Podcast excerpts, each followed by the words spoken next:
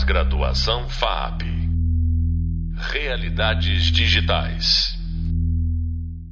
Olá pessoal, tudo bem? Eu sou o professor David Oliveira Lemes. Hoje a gente vai conversar um pouco sobre a história dos videogames. Nosso convidado de hoje é o professor Victor Emanuel, um especialista no assunto, aí, professor de história dos games, colecionador, desenvolvedor aí de, de, de, de jogos para consoles antigos. Victor, muito obrigado aí pelo, pelo bate-papo de hoje. Olá, Davi, obrigado você, é um prazer estar aqui também. Vamos lá conversar sobre a história dos videogames. Pois é, é, é muito interessante quando a gente olha para a história dos videogames, né? Porque quando você olha para a história dessa mídia, né? Eu nem posso falar de nova mídia, que nem é nova mídia, né? Mas dessa mídia interessante é que não, na história lá de como tudo começou, né? Ele começou como um experimento dentro de um laboratório, né? Isso é muito interessante. Né? Quando a gente olha para a história e nos remetemos, obviamente, né, para os Estados Unidos pós Segunda Guerra Mundial, na década de 50, na década de 60, é interessante que olhar que, que o, o, os games, os videogames, como nós conhecemos hoje, começou no laboratório de uma universidade. Né? É como toda grande pesquisa, né? Quer dizer, começa com um pequeno experimento e, e toma proporções aí e acaba conquistando o mundo aí de certa, de certa forma, né? É, três grandes nomes envolvidos e isso realmente acontece aí em, em pesquisas em, em, universidades e temos hoje aí um mercado gigantesco para o mercado de, de videogames, né? Eu, eu, eu, gosto de olhar para a história assim, é que a gente começa né, é, nos laboratórios das grandes universidades, especificamente aqui no MIT, né, lá na década de 70, com um experimento, é, como você disse, os três grandes nomes, aqui a gente olha para o Steve Russell, né, onde ele cria o que a gente chama hoje, o que ele batizou de Space War, e que foi por muito tempo aí um jogo presente em diversos devices, né? Até hoje é presente, né? Você consegue jogar Space War hoje né, em, enfim, na web, no celular, no computador, né? Mas o que eu acho muito interessante, né, é que logo depois desse experimento que começa nos laboratórios, né, sobretudo do, do MIT, né, quando ele começa a ganhar, ganhar vida, ele, ele, ele passa também a ser um produto comercial, né? E aqui começa a surgir, lá no final da década de 60, início de 70, né? Um personagem muito interessante, que eu tenho certeza, esse você é especialista, né? O Ralph é, Baio, o criador do Odyssey, né? Que eu acho que foi aí que, ele, que o videogame começa a ganhar as massas. Não, exatamente isso, né? Quer dizer, o Space War lá no MIT é, nasce num, num, num projeto aí de, de, fazer o melhor uso do equipamento, né? Isso na final da década de, de 50, lá por 58, 59. Mas é engraçado que o Ralph Baer, ele tem como projeto, lá em 1951, criar uma, uma televisão que fosse mais interativa. E esse projeto, ele ah, acaba não, não evoluindo naquele momento, e só lá em 66 que ele começa, então, ou, ou uh, desenvolve aí o que seria o Odyssey 1, na verdade, né? Aqui no Brasil nós tivemos um outro Odyssey chamado Odyssey 2, mas ele desenvolve então o que seria o primeiro videogame comercial aí, o Magnavox Odyssey, na verdade. É interessante que o, o Ralph Baer estaria completando 100 anos, inclusive estão tendo festividades no, nos Estados Unidos, é, também em, em, centros de pesquisa e universidades aí, é, lembrando aí a, a, o seu legado, né, porque ele foi um engenheiro, um pesquisador, ele tem muitas e muitas patentes, uma patente muito conhecida, o próprio é, famoso Gênios da Estrela, o Simon, né, que muitas crianças da década de 80 tiveram e, e hoje está tá presente em vários brinquedos eletrônicos, aquele brin aquela sequência de cores que você tem que repetir e, e meio que de memória conseguir lembrar, é uma patente dele. E ele foi, então, é, é aí o pai dos, dos, videogames, por desenvolver um, um, console onde, através de circuitos, pequenas placas de circuito impresso, você reprogramava, você reconfigurava e tinha é, jogos diferentes, vamos dizer assim. Né? Era basicamente o mesmo jogo, mas com algumas, algumas diferenças aí na sua, é, a sua forma de, de, de jogar. Mas Ralph Baer realmente é o, é o grande nome aí, é, o, é o, o, que inspirou, que fez tudo isso acontecer é, no mercado de, de, games e consoles. Né? E, e, é interessante, né? Isso no início da história, né? Porque logo depois, ou paralelamente, né, Ralph Baer surge um, surge um outro personagem que viu um potencial comercial muito grande nessa, vamos chamar de mídia, né? né? Que foi o Nolan Bushnell, né? Onde ele, ele vê um grande potencial nessa diversão eletrônica, né? Porque não, ele ficou fascinado aí com a invenção do Steven Russell lá do Space War. Ele cria uma modificação, né?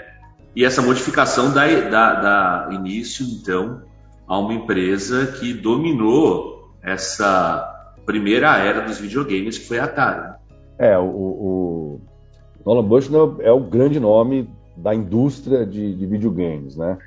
Ele realmente fez a, a, o mercado acontecer, explodir e, logicamente, pela sua genialidade, por estar cercado de bons engenheiros também, ele conseguiu colocar em prática e levando para para residências de todo mundo aí um console é, baseado em cartuchos, né, onde você realmente trocava os jogos nesses, através desses diversos cartuchos aí. E fez o mercado realmente é, explodir, né? Dizer, todo mundo queria ter aí é, um videogame, um videogame Atari, né? O famoso Atari 2600. Eu sei que você é colecionador de Odyssey, é, você, inclusive, está desenvolvendo jogos para Odyssey, né? Isso é legal. Conta um pouquinho disso. É engraçado que é, no Brasil, em 82, 83, né, foi o grande auge aí do, é, do mercado de videogame, 83, 84. É, e no Brasil, é, nós tivemos aí o Odyssey, ou Odyssey, que a gente costuma falar aqui, foi é, comercializado, aí, desenvolvido pela Philips. Era um projeto, logicamente, da Magnavox Odyssey nos, nos Estados Unidos, depois foi adquirida pela Philips. E esse projeto do Odyssey percorreu o mundo todo. Né? Nós temos a mesma versão chamada Odyssey 2 no mercado americano. Aqui chamava Odyssey, na Europa era bastante conhecido como Videopack. Ele chegou a ser comercializado também uh, no Canadá e descobrimos até que no Japão tiveram aí unidades que foram comercializadas. Como o Atari, um videogame baseado aí em cartuchos, cartuchos de jogos de 2K, 4K, 8KB, né? Então, realmente é, códigos aí bem simples, né? uma codificação bem simples em assembly. Então dava muito trabalho, tinha muita dedicação aí dos, dos desenvolvedores, dos programadores para poder construir uh, e, e, criar esses jogos aí com muita imaginação, né? Hoje eu faço parte uh, de um grande grupo de pesquisa também, né, quer dizer, que chamou de SEI Brasil. Então nós estamos aí em, em alguns projetos, além de resgatar essa memória toda e, e, criar esse, esse registro de tudo que aconteceu no Brasil, tanto principalmente de Odyssey, né? É, mas eu também faço parte de um outro grupo de Atari. E, e nesse grupo de Odyssey a gente está é, colocando à disposição aí novos jogos, quer dizer, tem um pessoalzinho novo aí desenvolvendo jogos pro Odyssey, pro Atari também, mas pro Odyssey mais especificamente. E a gente tem colocado alguns jogos para o pessoal com a mesma experiência da época, né? quer dizer, um, um, um refinamento gráfico, é, um material bem legal para o pessoal poder é, adquirir e, e, jogar no seu, no seu console aí, Odyssey. Incrível, incrível, incrível essa iniciativa, né? E é interessante que você falou que também faz parte do grupo de Atari. Em Atari a gente, pô, a gente tem jogos clássicos aí que muita gente é, conheceu. Espero que as novas gerações conheçam, né? Mas que fazem parte da cultura que se instalou aí em torno do videogame, né? Como Enduro, Decathlon, Frog, Space Invaders, Pitfall, Pac-Man. Né? É, São grandes jogos que fazem parte da, da cultura. É, a, né? a, a Atari teve, a Atari teve um, um, uma aceitação, né, e, acabou conquistando uh, o mercado aí uh, da segunda geração, né? E, e, hoje o mercado também está muito bom aí para quem coleciona, uh, como você falou, sou colecionador também. porque tem saído jogos novos, tanto para Atari, para Odyssey, para Intellivision, quer dizer, esses consoles todos da década de 80 aí, na nossa década de 80, né, final da de 70 nos Estados Unidos, tem desenvolvedores novos aí, uma geração criando novos jogos, lançando em cartucho, então está muito aquecido o que é chamado de homebrew, né, que são os desenvolvedores caseiros aí de certa forma, e, e realmente trazendo vida nova aí para esses, esses consoles. O legal é que algumas uh, estão sendo portados alguns jogos. Nós estamos para lançar no Odyssey uma versão do Hero que só saiu para o Atari, né? Então, uh, um jogo conhecido no Atari está sendo lançado para o Odyssey, né? Isso é, é, bem legal aí de, de fazer acontecer. Ah, muito, muito legal. Hero foi meu, meu jogo favorito por muito tempo, olha só. Mas sabe, sabe o que é interessante que dentro da história, se a gente olhar para a década de 80, né? É, quando tem o, boom do Atari, mas tem o crash também, né? Tem um, tem um, tem um, um acontecimento dentro da indústria. Enfim, tem livros sobre assunto, documentários sobre assunto, que é o crash dos videogames, né? Quando é, a Atari, sobretudo, né? Ela, se não estou enganado, ela é vendida, né? O, o mercado é inundado de jogos ruins e a indústria meio que as pessoas param de se interessar pelo videogame. Tem um, um, um elemento histórico aí conhecido como o crash da indústria de videogames. É, o, o crash é, tem alguns fatores aí que, que marcam realmente aí o momento, né?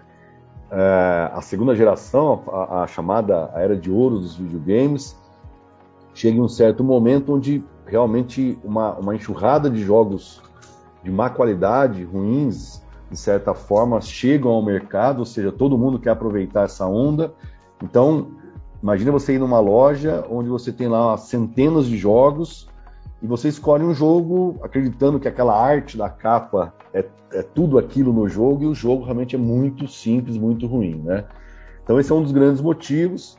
E outro grande motivo é justamente o, o advento aí dos microcomputadores, né? Dizer, os computadores pessoais, de certa forma, é, onde naturalmente existiu uma migração dessa, dessa juventude aí, desses, desses que tinham os consoles, começarem a adquirir e comprarem esses, pequenos, esses computadores pessoais que tinham um potencial muito maior, né? Então, naturalmente, acabou se abandonando aí os, o, o, mercado de, de videogames, os consoles, para poder ter computadores pessoais. O mercado quebra, basicamente o mercado quebra. É, é, tem, tem uma, uma, era uma grande lenda, mas é, os, os, jogos acabam sendo devolvidos nas lojas, o pessoal reclama e não quer mais aquele jogo. É, vários jogos foram enterrados aí é, no deserto, é, no Novo México, e porque realmente o mercado não absorvia mais aqueles, aqueles jogos e queriam novas experimentações. E o mercado muda muda para o Japão, né? A gente, é, na verdade, tem uma, uma grande virada para o outro lado do planeta. Exatamente. Quando chega a Nintendo, né, com o seu famoso Famicom, né, né, o Super Mario Bros, né, e, e aí tem uma a, a, indústria parece que renasce, né? É, o, o, o, que acontece é que o mercado japonês começa realmente a, a, a aparecer, despontar aí com os novos consoles, novos personagens, e, e, e isso, quer dizer, o mercado japonês sempre também gigantesco, né? E, isso acaba dizer, saindo do Japão e indo para a América, para os Estados Unidos e, e Europa, né? É, é, um novo mercado, um novo console, quer dizer, tudo realmente num, num novo cenário e, e, novamente começa a ser uma grande é, disputa, grande guerra aí pelo, pelo espaço do próprio, do próprio mercado. É interessante quando a gente olha para essa, essa, disputa do, do mercado, né? Porque assim como tem de um lado a Nintendo é, chegando né, com o seu novo console lá em meados dos anos 80, né? Tem um novo competidor também que quer fazer ali jus né, a, a, a concorrência, né? E se de um lado a gente tem a Nintendo com aqueles jogos mais né, posso colocar entre aspas, família, né, chega o Mega Drive, que lança aí uma, uma quantidade de jogos com uma, uma temática até, em algum momento, até mais adulta, não? É, eu, eu, acho que foram estratégias realmente, né? A Nintendo sempre vendo um, mercado, é, lá, não, não, eu não queria dizer infantil, mas uma faixa etária menor, com uma temática de jogos um pouco mais é, infantil realmente, né? E a SEGA partindo para um outro cenário, tentando pegar um, um, público um pouco mais adulto. Então, muitos jogos aí de, de esportes, né? É, toda uma, uma linha de jogos aí esportivos que, que realmente agra acabam agradando e fazem disso é, ser aí o grande diferencial é, naquele, naquele momento, né? E o legal disso tudo é que realmente o, mercado volta toda essa disputa entre as duas grandes aí, aquecendo o mercado e definindo um pouquinho de que lado você estava, o que, que você gostava, o que, que você queria, e puxando novos projetos, novos desenvolvimentos, puxando todo o um mercado aí, de certa forma, para crescendo aí, fazendo o mercado crescer aí, de certa forma. Interessante, né? De um lado a gente tem então, né, assim, a Nintendo lá com o seu personagem, o Super Mario, né? É, crescer em popularidade, a, a, a SEGA lança o seu personagem também para concorrer com o Mario, o Sonic, né? Então tem essa guerra aí dessas duas grandes, né? É um, é um é fator muito interessante importante na história. Né? Só que daí a Nintendo tem lança um outro produto que começa a revolucionar o mercado também, né? Quando ele lá em 19, 19 lá no final do, do, da década de 80, começo da década de 90, ela lança lá o seu videogame portátil, o seu videogame de bolso, né? Nasce então a era do Game Boy. Né? É, os consoles portáteis sempre, sempre existiram, é, já são é, já tem uma outra história né, em relação a, a videogames portáteis, mas é o Game Boy que ganha uma dimensão mundo aí. É, primeiro pela, pela escolha de bons jogos, né, quer dizer, Tetris, por exemplo, e isso e ter uma boa durabilidade também em bateria, e isso faz com que realmente essa aceitação muito muito boa, né? Naturalmente depois vieram as, as versões Color e outras versões, mas realmente a sacada da Nintendo aí com o Game Boy e colocar jogos que realmente tiveram aceitação muito boa fez com que isso aí explodisse e virasse um grande padrão né, é, é, de mercado aí ter sempre um console portátil. É, e, e, o que é interessante também nesse momento da história, né, onde a gente está é, ali no começo dos anos 90, andando ali para meados dos anos 90, tem essa ascensão do, do, do, do console portátil, tendo o Game Boy como grande expoente, né? Mas tem um outro movimento muito importante, né? Onde a, a Sony, que fazia um projeto para Nintendo, né, para rodar jogos em CD, de repente decide lançar seu próprio console e a história muda de novo, né? E chega no, no, no mercado o, o, console que a gente conhece como PlayStation 1, né? E o mercado muda novamente, né?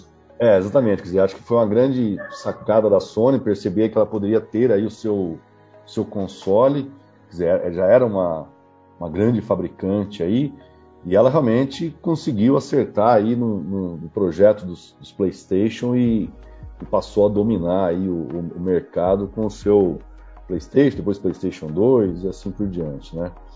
Mas realmente foi uma, uma, uma jogada de mestre aí, porque é, além de ter um ótimo console, bons jogos, isso realmente foi um diferencial aí é, para quem jogava, para quem gostava aí de videogame. Interessante, né? É que eles chegam e mudam de fato um, um, um conceito que até então era presente nos jogos. Antes a gente, é, nós e o mercado em geral estava acostumado a consumir jogos com cartucho. Eles chegam com consoles, né? Onde tem um leitor de CD, né? Uma, uma, plataforma que tinha, contava com memória RAM, um dispositivo de armazenamento interno, de externo, desculpa, né? um memory card para você salvar o, o, o, o, progresso dos seus jogos, né? Então, ela chega com um conceito é, diferente de produto, obviamente, atingindo aí os mais diversos públicos, né? Então é algo que de fato muda novamente é, o mercado. Né? Eu vejo assim, o assunto está muito interessante, né?